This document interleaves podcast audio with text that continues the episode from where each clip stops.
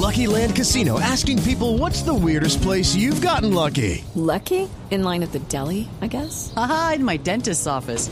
More than once, actually. Do I have to say? Yes, you do. In the car before my kids' PTA meeting. Really? Yes. Excuse me, what's the weirdest place you've gotten lucky? I never win and tell. Well, there you have it. You can get lucky anywhere playing at LuckyLandSlots.com. Play for free right now. Are you feeling lucky? No purchase necessary. Void where prohibited by law. 18 plus. Terms and conditions apply. See website for details. En Blue Jeans, en la oficina. Bueno, muy bien. Las 11 frases que uno no debe usar en la hoja de vida. frases que no debe usar en la hoja Sí, de vida. estamos en- en sí, la importante. oficina. Mi mayor defecto es el perfeccionamiento de las cosas. Soy una mujer perfeccionista. Soy un buen miembro de equipo. Sí. Tengo excelentes habilidades comunicativas. Bueno, en fin. Eso es copy-paste de, de algún formato que sale en internet o algo por el estilo, ¿no? Es que... Sí, no, claro, porque todo el mundo dice, no, digamos que es una, un tema un poquito de ansiedad. Mm. Si yo estoy buscando trabajo y digo, ¿cómo me voy a presentar? ¿Cómo quiero que me vean? Mm. Entonces yo, eh, la, uno por sentido común dice, pues quiero que me vean positivo. Entonces trabajo en equipo, soy líder en no sé qué, Mm. hago, y muchas veces eso lo que hace es caer mal. Es lo que queremos decir. Entonces, eh, eh, pues para eso, Tito, justamente para saber cómo debemos escribir adecuadamente nuestro perfil sin presentarnos pues como el salvador de la tierra, pues eh, hemos invitado a mm, Duarte Ramos, que es gerente general de Hayes en Colombia. Duarte, muy buenos días. Hola, muy buenos días.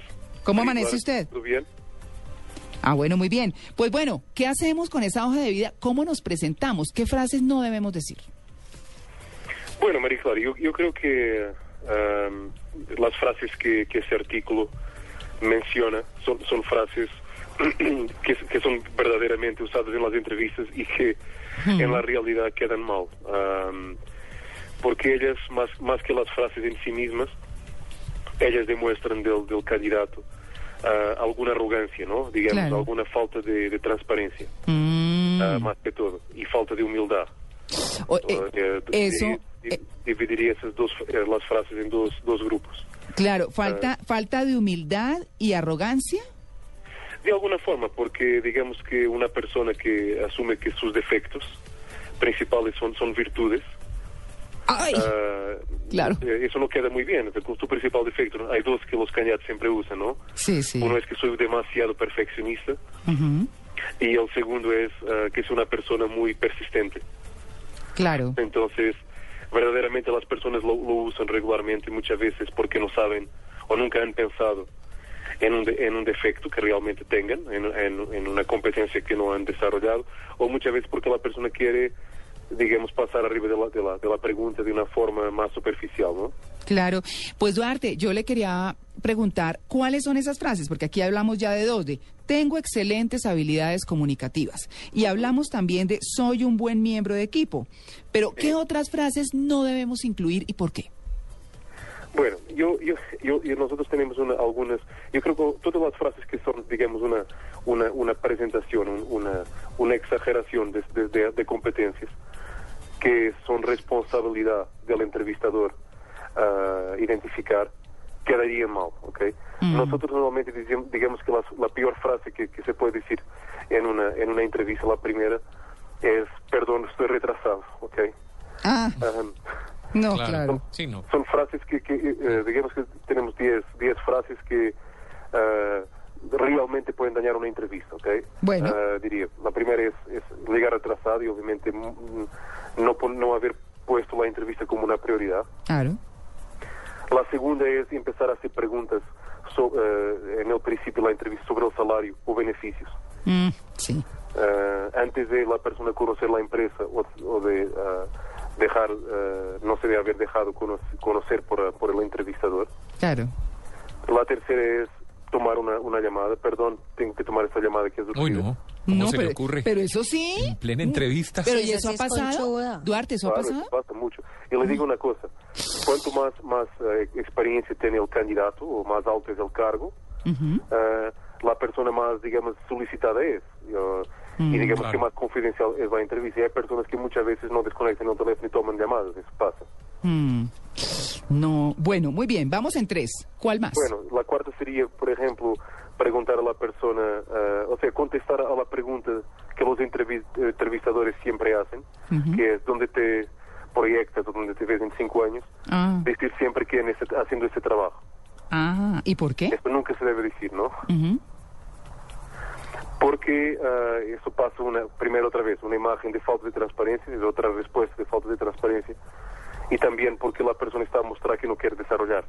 Claro, Mm, claro, por supuesto, se muestra estancado. claro. Claro, exactamente. ¿Dónde se dentro de cinco años? No, no, haciendo este trabajo todavía. Atornillado a Sí. este puesto. Sí, claro, no, eso no.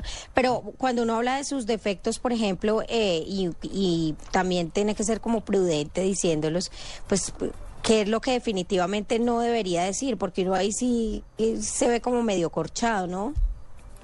Sí, eh, yo, yo creo, yo creo que un- hay una cosa que es muy importante en una entrevista. Después les voy a dar algunos tips de lo que no hacer en una entrevista, después de las frases. Pero uno de ellos es que la persona tiene que ser coherente. Entonces, una persona que eh, mm, ha, cambiado tres veces de trabajo, buscando, por ejemplo, cargos comerciales, no puede decir que es una persona que está altamente motivada para trabajar en un cargo financiero. Tiene Pues- que haber alguna coherencia. La persona puede decir que ha tomado esos cargos porque ella no ha tenido la oportunidad y explicar por qué, Mm. pero no, no, no, no digamos decir que soy un excelente financiero y estoy... Digamos que tiene que haber coherencia, digamos. siempre. Claro. Claro, retomando un poco lo que estábamos haciendo, Sí. sigamos con la lista, Duarte, que está muy interesante. Bueno, la quinta frase sería, por ejemplo, hablar, eh, o frases que hablan mal del, del anterior empleador. Ah, uy, sí. Eso es un error que es muy común y es muy... eh, daña mucho más la persona. Mm, Esto pasa con personas. claro. o que han salido de una de la, del empleo anterior de una forma no pacífica y que todavía guardan algún rancor y eso es por un entrevistador que con experiencia Mm. es fácilmente perceptible Mm, o, o entonces son personas que muchas veces siempre salen no por culpa de ellas no porque quisieran crecer sino siempre por culpa, culpa de la empresa ah, son candidatos que las empresas siempre intentan evitar no claro. No, y que además es muy probable que el día que salga de la empresa que lo está contratando, salga a hablar mal también de ella. Claro, en Portugal, donde vengo, hay un dicho que dice, en las espaldas de los demás tú, tú ves las tuyas, ¿no? Ah, Ah, claro. O como dicen los psicólogos, eh, ¿qué tienes tú de mí que me molestas tanto? Que cuando uno le cae mal a una persona es porque esa otra persona tiene algo de uno. Así es. Ah, Totalmente. Sí, sí, sí. Bueno, muy Bueno, bien. La sexta sería, um, uh, básicamente, um, um, digamos, no, no decir palabras uh, demasiado informales o usar, uh, digamos, algo que quede mal. Uh, por ejemplo, una persona que es bueno mantener un, un contacto estrecho con, y, y- y cercano con el entrevistador, ante el posible, pero no, digamos, decir una, una mala palabra, ¿no? Decir ahí esa vaina, por ejemplo. Sí. Exactamente. Es, Sí. es exactamente lo que quiero. No, porque tal Ni no, mucho menos que oparse. no, qué horror, claro. no, parce, eso está muy duro. Sí, sí. No. Bueno, no usar palabras informales. ¿Qué otra tenemos? Bueno, otra es, por ejemplo, mostrarse sorprendido con lo que hace la empresa. Mm, tiene que ir no, enterado. tiene que saber. no haber preparado Claro. Sí, ah, al menos un poco la entrevista. Y eso es muy común en personas sin experiencia. sí. O una persona que está buscando el primer trabajo. Esa es casi que una de las primeras, casi que una de las primeras preguntas que debería hacer en una entrevista. Sí. ¿Qué Ajá. conoce de la empresa? Sí. Y la persona conoce, sabe más o menos lo- el, el sector, pero muchas veces se ve que ni siquiera fue a la página de la internet. Ay, sí, no, que es lo mínimo, ¿no? Claro. Por supuesto. Muy bien, la octava. La, la octava es no usar jargón específico de su anterior trabajo. Por ejemplo, decir, eh, yo soy un economista y en mi empresa yo estaba eh, responsable por los TICs y los PEBs y los, y los PIBs. Que Ah. son muchas veces jargón de una empresa anterior y va a crear en el entrevistador un sentimiento de algún, desconf- de algún desconforto, porque la persona, no- obviamente, el entrevistador no tiene que conocer el jargón específico de cada empresa. Jerga, cada la jerga, el, el lenguaje, el lenguaje Ya. de la profesión. Sí. Un lenguaje muy Claro. técnico. Técnico, sí. No asumir que el entrevistador tiene que saberlo, ¿no? Ajá, claro, no, pues, por su- pues, ¿qué tal? No, claro. La, no- la- la novena sería decir, por ejemplo, preguntar si yo tengo mismo que usar ese, ese uniforme o tengo mismo que, que hacer lo que tú me, lo que tú me dices. Ah, o es obligatorio, por ejemplo, llegar a esta hora. No, no, no, no. Sí. Oiga, jefe, ¿y tengo que que llegar todos los días a las 8 ¿Y de la tengo mañana. que ¿no? venir a este trabajo? No, pues. Casi, ¿no? Sí, no. Pues, a ver. No, por supuesto. Y me tengo que poner este uniforme. Ah, Como no no preguntar lo obvio, pues que usted tiene que cumplir con unas metas, que usted tiene que cumplir con un horario, que usted tiene que cumplir, pues los acuerdos a los que se llegue, ¿no? Bueno, muy bien. ¿Y la décima? Bueno, la décima es cuando le, cuando le preguntan muchas veces cuál es lo que te motivaría más de, de lo que sabes de la entrevista, lo que te he dicho sobre la empresa, cuáles serían los puntos que más ah, que más te motivarían para trabajar con nosotros. La persona decir que son los beneficios, que son ah, las vacaciones, que son el, el equipo, que es la, eh, un equipo joven, que es por divertirse, ¿no? Claro. Y no por cosas técnicas del trabajo. Claro. Pues bueno, esas son las 10 que ustedes dicen, ¿verdad? Sí, Bueno, muy bien. Les voy a hacer el resumen a nuestros oyentes, si usted me, me permite, Claro. Duarte. Es, perdón, estoy retrasado. Empezamos mal. sí. Cuando se pregunta por salarios y beneficios, o sea, eso no es lo primero, ¿no? Primero saber qué se va a hacer, si le interesa, bueno, todo lo que, lo que habíamos hablado. Eh, recibir una llamada, aceptarla cuando se está en la entrevista, pues es que eso sí, pero hay gente que lo hace, me dice Pero es usted. de simple cortesía. De simple educación, cortesía. de educación. Mm, ¿Dónde te ves en cinco años y decir que en el mismo cargo? Pues, eso sí. Sí. Eh, frases que hablan mal del anterior empleador, no usar palabras informales, mostrarse sorprendido con lo que hace la empresa. Pues entérese, mire la página web como mínimo. ¿Cierto? Y, y, pues eh, digamos que investigue un poquito sobre, sobre la empresa a la cual va a presentar su entrevista. Eh, no usar un lenguaje técnico, no preguntar lo obvio, horarios, uniformes, cosas, pues no preguntarlo, por lo menos en la entrevista, ya después será otra cosa. ¿Y qué le motivó a trabajar con nosotros? ¿O qué le motiva para trabajar con, con la persona, eh, no sé? Sí, sí, pero que Sí. no diga, pero que no diga, no, no, no, es que tienen aquí unas Sí. canchas de fútbol muy buenas. Sí, exacto, o sea, no decir lo adecuado, no decir lo adecuado. Pues eh, Duarte, buenísima su... Bueno, hay otras, hay otras que, que es que hay por ahí, que es cuando, como usted decía, que es la falta de humildad y la arrogancia. Entonces, mi trabajo es vanguardista, soy excelente ejecutando varias tareas a la vez, o sea, el famoso multitask, ¿no? Sí. Soy una persona proactiva, eso sí que se ve. No, todos son proactivos. Pero yo creo que aquí, Duarte, también hay que decir una cosa. Yo, yo no sé hasta qué punto, pero en alguna oportunidad, cuando uno ve las hojas de, vidas, por, de vida de, de los creativos, eh, de quienes estudian publicidad o estudian diseño, llegan hojas de vida como... Hace 23 años nació un lindo niño en Sí, la sí, familia sí. tal, eh, que hoy es diseñador y queda uno como jamás lo contrataría, ¿cierto? Digamos que también, esa es una buena pregunta. Yo creo que las, las hojas de vida tienen que estar adecuadas al, al sector. Ah, Sí. hay hojas de vida que son adecuadas, por ejemplo, el sector de jurídica es un sector muy formal, o el sector de tecnologías es un sector donde las hojas de vida son super, sumamente técnicas. Sí. Sin embargo, por ejemplo, en el área creativa de copywriting o de publicidad, Mm. Ah, quizá las hojas de vida son un poco más creativas. O, por ejemplo, en el área de arquitectura, us- usted muchas veces encuentra ah, no una hoja de vida, pero casi un- una, una links, Ah. o sea, con hiper- hiperlinks, ligaciones en la internet, Sí. para el portafolio de los diseños que el arquitecto y proyectos ah, ha diseñado, ¿no? Ah, ya, ya, ya. Pero bueno, Ah, sí. yo, yo creo que, ma- ma- o sea, yo cuando digo ah, hay que también distanciar un poco lo que dice la arrogancia, ¿no? Una persona tiene que mostrar entusiasmo. Mm. Una- la peor cosa que inter- la- eh, una entrevistador entrevista, pero realmente cientos o miles de personas. Y es muy aburrido para él Ujú. entrevistar a una persona que también no se muestra entusiasmada. Que Sí, no muestra no. entusiasmo y motivación. Pero hoy hay una frontera de entusiasmo y arrogancia, ¿no? Claro, claro.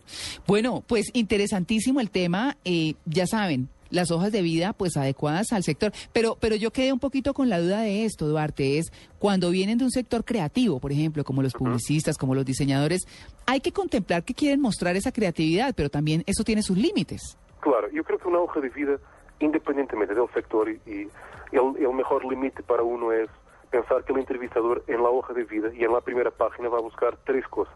Ujú. siempre. Para que, porque el proceso de, de, de una entrevista, o digamos, de una persona que está a hacer selección de hojas de vida, es un proceso de discriminación de hojas de vida, ¿no? Y él va a buscar tres elementos, saber cuáles son, cuáles son los estudios de la persona, Ajá, cuál es el actual trabajo o el último sí. que ha tenido, Ajá. ah, y digamos algo específico de la, y quizá lenguas que la persona puede tener. Ah, los idiomas. Son tres elementos que la persona debe cuidar que estén lo más cercano al inicio de la hoja de vida. Y a veces no sabemos hojas de vida, como, dice, como dice con esa presentación personal extensa, que toma casi una página o dos, y que lo que está haciendo es disminuyendo las posibilidades de la persona eh, pasar de la presentación de la hoja de vida a la fase de entrevista. Claro. Duarte, una última pregunta. ¿Cómo pronunciamos Hayes, Hayes, la empresa? Seis. Hayes. Bueno, entonces lo habíamos dicho bien. Sí, perfectamente. Bueno, muy bien. Duarte, pues muchas gracias por su atención con el Blue Jeans de Blue Radio. Estamos convencidos de que esta entrevista despejó muchas dudas y orientó a nuestros oyentes. Así que que tenga usted un feliz día. Igualmente, buen fin de semana y feliz día. Hasta Muy, luego. muy bien, es Duarte Ramos, gerente general de Hayes en Colombia, que es una empresa cazatalentos y por supuesto, qué importante que venga de una empresa de este nivel, pues eh, que vengan esas recomendaciones que les estábamos diciendo. Así que ya saben, no metan la pata, no se pongan divinos en la hoja de vida. Sí, exacto. No pongan fotos de cuerpo entero. Ah, No, ya no se ponen fotos. Ay, Duarte está en la línea todavía, ¿sí? Ay, se cayó. Mar- márquele un momentico, eh, eh, Caro, para, para preguntarle lo de la foto. Es que he leído por estos días que la foto ya no se pone. Porque antes, inclusive así como se quitó la edad, que a propósito, ¿Mm? hoy en día las empresas si contratan personas de 50 años para arriba tienen reducción en los impuestos. ¿Sabía eso? No, no sabía. Bueno, pues buenísimo. Las empresas tienen, eh, le Sí, reducen impuestos por contratar mayores de 50. Beneficios impositivos, sí, señor. Pero el tema de la foto. Eh, Duarte, Sí, sí. qué pena que ya lo había despedido. Es que queríamos preguntarle lo de la foto en la hoja de vida, porque he leído últimamente que ya no se usa la foto.